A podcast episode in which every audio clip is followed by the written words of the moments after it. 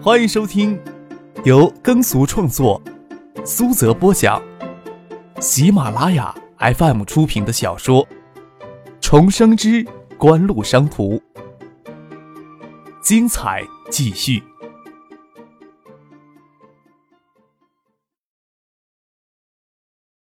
第四百四十四集。在局子里吃过盒饭，垫垫肚子，等事情解决，都过了十一点了。张克与叶剑兵他们到外华门内的夜排档广场找了一家馆子吃夜宵。想起魏东强今天的表现，叶剑兵就有些愤恨，说道：“这家伙有些不地道呀，眼光也忒差了点吧？人都会钻牛角尖的。”张克倒是看得开，笑了笑，不理会便是了。理他做什么呀？他也的确不想搭理魏东强。哼！叶剑兵不屑的笑了笑，又问张克：“你说三星这些外资品牌今年有可能会撬开央视的大门？”“嗯，有可能吧。之前实施的价格歧视堡垒，即使不可能这么快的完全取消掉，也会降低很多。像三星、索尼等海外品牌有着丰富的产品线，他们的扩张是全面的扩张。”为了跨出这个堡垒，完全可以愿意支付一定的溢价，只要这个溢价是他们能够承受的范围，咱们也不能一厢情愿的以为中央电视台能坚决的封锁这道防线呀。张克手伸到叶晓彤的面前，敲了敲桌子：“你的假期可结束了啊？”叶晓彤怒目相视，蜜月也就算了，连正常的婚假也就这样给泡汤了。席若琳还以为要去什么高档餐馆呢。没想到车子拐了两个弯，拐到外华门内的夜排档广场。不仅另外一辆奔驰与大皇冠在，还有辆警务的桑塔纳停在一辆夜排档前。走进去，那个马连街派出所的所长何义云也刚来，拿了一个塑料凳坐下，回头看着他笑：“小徐老师也过来吃夜宵呀？”“你们早就认识啊？”徐有灵有些不好意思，在派出所表现的不太友好，下意识的等猛乐先进去。张克招呼店老板再搬几张塑料圆凳来，让蒙乐、杜飞、徐若琳坐下来。张克这一桌挤不下这么多人，马海龙就坐隔壁桌上去。徐若琳看了吓一跳，隔壁桌的那些人西装革履、正襟危坐的，跟保镖一样。原来他们是跟张克一起的。眼睛瞅了瞅张克身边的身材高大、国字脸、卧蚕浓眉的叶剑兵一眼。在派出所时，听张晓东、崔国恒说，他就是鼎鼎有名的盛兴环球电器的董事长。感觉才三十多岁的样子，看杜飞跟他们关系都极熟的模样。齐若琳真猜不到他们与张克、杜飞有什么样的关系。说着五香泥螺，剥着麻辣小龙虾，谈着些不着边际的话，一直到凌晨一点才吃完夜宵。张可他们就在学府巷下了车，学校宿舍十点半就锁上门。当然，除了研究生公寓，自然是让徐有林与孙景萌他们睡研究生的公寓。张可与杜飞、蒙乐三个人。随便在创意网吧打个地铺就睡下，先送两个女孩回宿舍，他们也要在宿舍洗漱一下。我的单车夜里丢学府巷了，指不定凌晨给清运垃圾的车子拖走。徐有林将他停在学府巷前的单车推走时，孙启萌没有吭声，走到东门了，才突然想起他的单车来，大家都要陪他往回走。孙启萌抓住张克的胳膊，说道：“有这牲口陪我就行了。”张克陪孙启萌往回走，随便说了两个鬼故事，营造一下气氛，压着嗓子阴恻恻的喊道：“快往回看呀，我没腿呀！”孙启萌毫无挂碍的在前面走着，连头都没有回，更不用说吓得躲到他怀抱里去了。张可颇为无趣的踩着孙启萌路灯下的影子，月光也融到里面去。孙启萌突然停下来，转身看过来，张可吓了一跳，鼻子差点蹭到他额头上。还要笑他想玩偷袭，话还没有说出口，孙启萌那透明色泽的嘴唇就贴了过来，他踮起脚吻了过来，触碰到柔软温热的唇，张克在那瞬间脑子都有些不够用。孙启萌眼眸轻闭着，看不到他迷离清澈的眼瞳，月光落在他静谧美丽的脸上，净白如雪的脸上还烙着长长的睫毛，淡淡的清颤的影子。这妮子似乎以为嘴唇碰在一起就算亲吻，张克犹豫一会儿。眼帘低垂着，孙启萌的上衣是敞开蕾丝褶边的，光滑修长的颈脖子下面是纤细的锁骨与肩窝，肌肤温润如玉。张可考虑先将舌头将他牙关洗开，再将他香唇吮出来尝一尝，还是摸一摸早就眼馋许久的翘臀。手搁在半空中也是那么一回事儿。要将孙庆萌搂得更紧一些，就需要一个支点。张可先决定摸上孙启萌充满弹性的臀部，手刚落下去，孙启萌闭着的眼睛就居然睁开，嘴唇分开，问他：“你想做什么？”将张可敷在自己臀上还没有开始揉的双手掰开，质问他：“你怎么可以这样？滚上身了吧？”张可疑惑不解的看着孙静萌：“你问我，我不得做一些配合什么呀？”我还以为跟你接吻会有什么不同，原来也是没滋没味的。你也没什么大不了。孙启萌转过身，朝他的单车走去，弯下腰来开锁，坐到单车后车架上，等着张克骑车来载他。张克很想教孙启萌到底应该怎样去接吻，但又琢磨不透他的脾气，就莫名其妙的载着孙启萌往东门内骑。你将茶泼韩国棒子脸上的动作真是漂亮，你那时的表情也是漂亮的，跟这夜空上的月亮似的。孙启萌手扶着张可的腰，脸贴过来问道：“我今天的表现也不赖吧？”什么比喻呀？张可低头看着腋下的孙启萌，就为这事儿，你刚才吻我，却不许我摸你？你那么花心，摸谁不好，偏要来摸我？听了这丫头这话，张可挠心挠肺，这算哪门子的道理呀？刚才的事不许再想起，你睡一觉，明天就要忘掉。你不许对我有什么想法，更加绝对不可以对我有。孙启萌掐着张克的腰肉，威胁他说：“你答应我，得，就算今天给意外调戏一把，将单车停在研究室公寓楼前的车棚里。”张可又笑着问孙静萌。你确定刚才那不是你的初吻？都说了不许再想起。孙启萌瞪了张可一眼，伸手要过来掐他的嘴。张可闪开，朝楼梯间溜过去。孙启萌咯咯噔噔的故将楼梯踩得很响，惹得两层楼天怒人怨。他却跟着张可飞快的躲进宿舍里面去。徐若琳听其他两个男主任助理说起过张可、杜飞宿舍的豪华，四人间的宿舍在学校改造成了两人间，跟四星级酒店商务房一样。这么晚不能回宿舍去，他与孙景萌睡在这里。张张克与杜飞、猛乐他们还去没有装好的创意网吧打地铺。计划是这么计划的，但是进了宿舍，大家都没有睡意。杜飞拿了副扑克牌出来，五人玩起牌来，一直玩到凌晨才散开。徐小林回到宿舍补觉，猛乐还要撑着去上课，杜飞还要去施工现场。清晨下了雨，阳台外的雨滴滴滴答答的响。宿舍里的两把伞，一把给徐若琳拿走了，一把给蒙了、杜飞合撑走了。孙启萌困在研究生公寓里，他是打算不再骑他那辆单车了。就算不下雨，他也懒得走回去。他跟张可借了衣服进卫生间洗澡，张可懒得洗澡，要钻进被窝里先睡觉了，却给孙启萌踹了一脚：“你睡杜飞的床去，我要睡你的床。”张可彻底的绝了望，心情极度抑郁，抱着杜飞的被窝，将自己蒙头盖起来大睡。一直睡到中午才醒来，没看到孙启萌睡他床上，还以为这丫头早就起床走了。爬起来要上厕所，刚才踩地的时候，看见孙启萌睡在地板上，是从床上滚落下来的，将张可的被子当睡裙，一条雪白的大腿压着被子，雪臀也露出半边，全睡着跟婴儿一样，从床上爬到地板上都没有醒。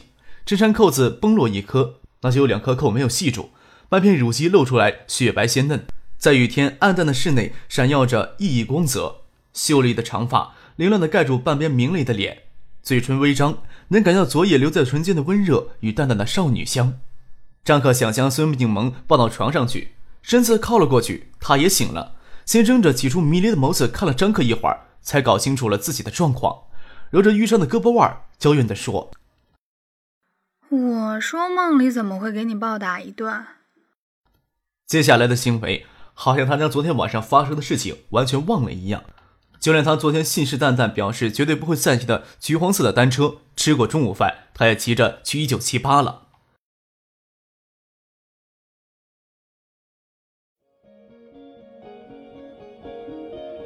您正在收听的是由喜马拉雅 FM 出品的《重生之官路商途》。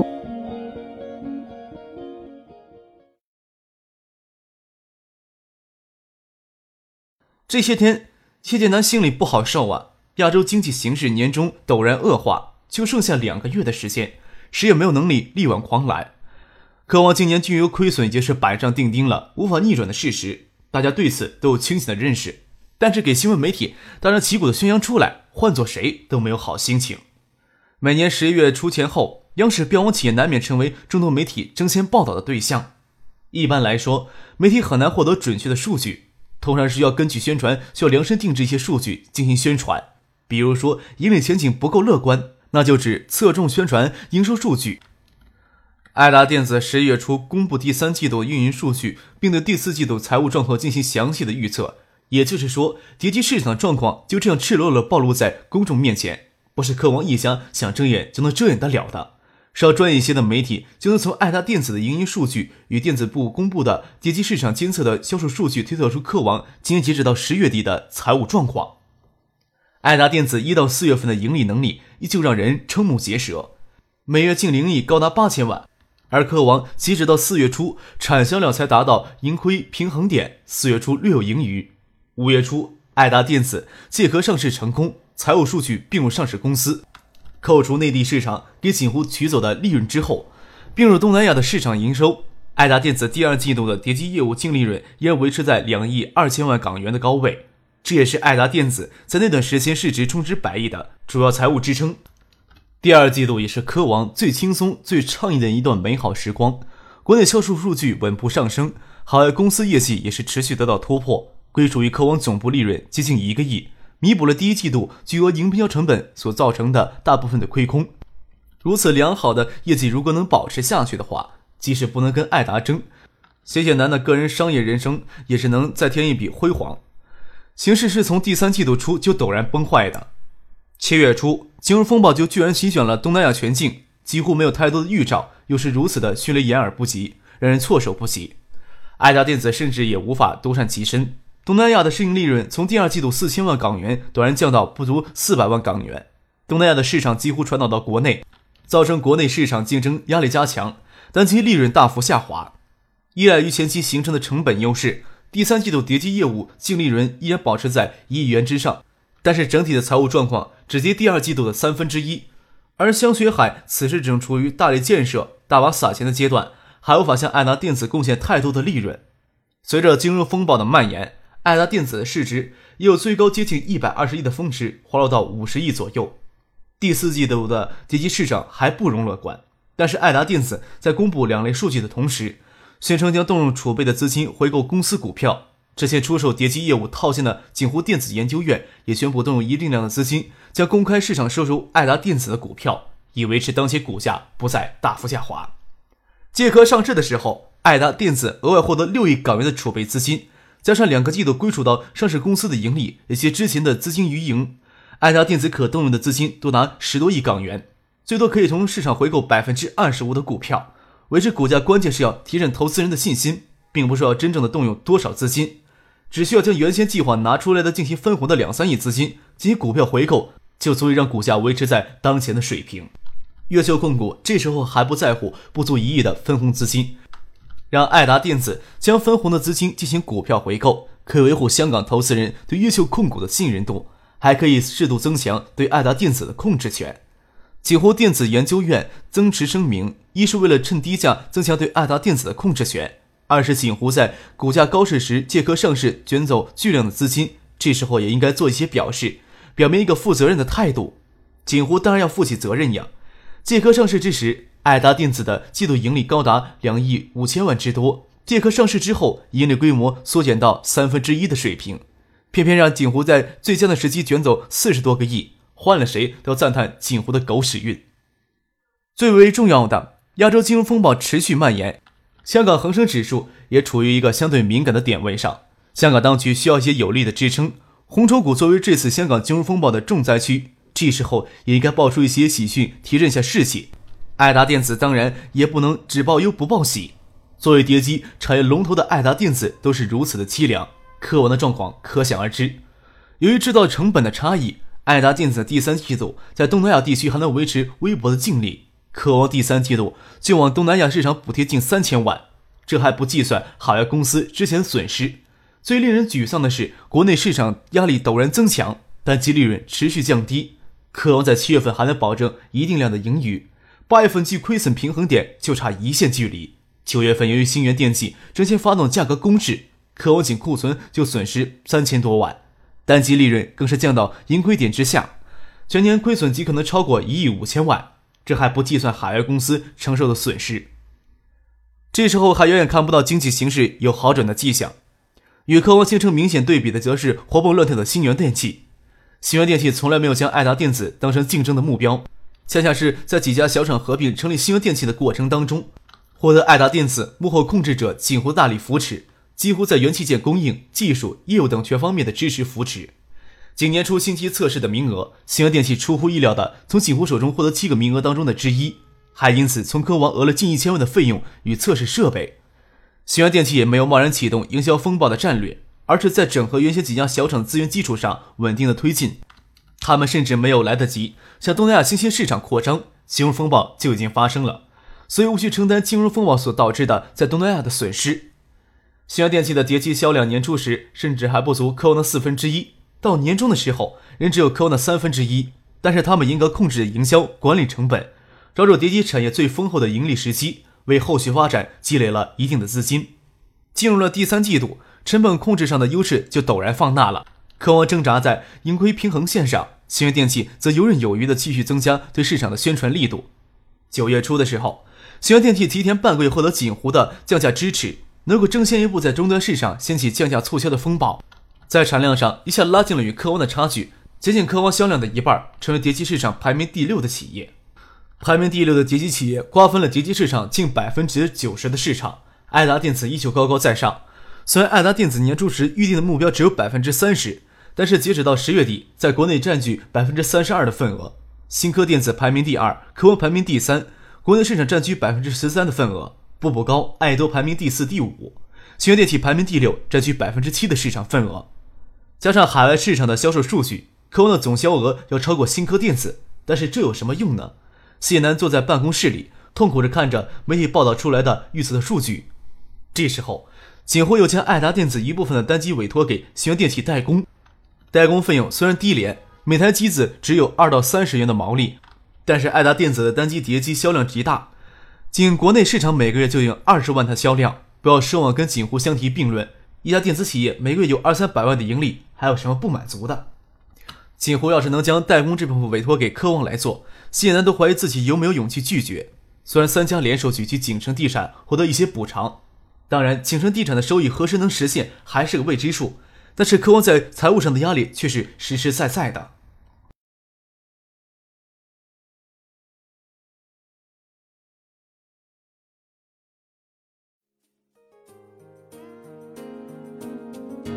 听众朋友，本集播讲完毕。感谢您的收听。